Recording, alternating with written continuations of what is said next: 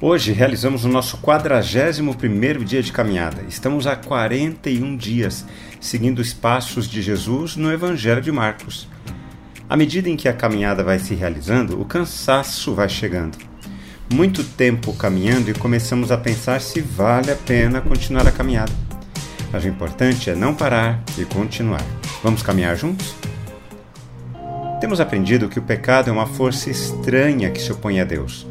Como resultado, nosso mundo, que teria tudo para ser um ambiente magnífico, se tornou um lugar estragado e caído. As relações humanas, que deveriam ser perfeitas, se tornaram igualmente estragadas. E é nessas relações humanas estragadas que percebemos a inversão de valores. Um dos mais marcantes é este: quanto vale uma vida humana? A partir da influência do pecado em nosso mundo, o ser humano passou a ser medido por seu valor econômico. Valemos o quanto produzimos. O homem que estava possuído por espíritos imundos, ao perceber Jesus, se prostrou diante dele. O espírito imundo que comandava os demais pediu com insistência a Jesus para que ele não os mandasse para fora da região Mande-nos para os porcos, para que entremos neles, era o pedido dos espíritos imundos. E Jesus permitiu. Eram cerca de dois mil porcos nessa manada.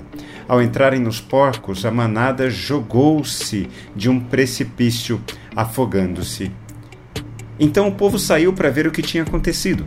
Viram um homem que antes estava dominado pela legião, assentado, vestido, em perfeito juízo, e temeram vendo o que tinha acontecido ao endemoniado e também o que havia acontecido com os porcos, o povo pediu com insistência que Jesus se retirasse da terra deles.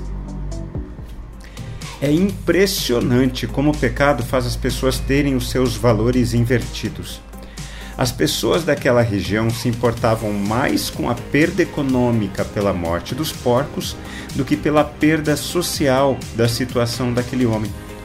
Por causa do pecado, a escolha entre economia e vidas sempre penderá para o lado econômico. Dinheiro se tornou mais importante do que vidas. O reino de Deus vem se opor a qualquer modelo de vida em sociedade onde a vida humana pode se tornar degradada, desde que a máquina de fazer dinheiro permaneça intacta.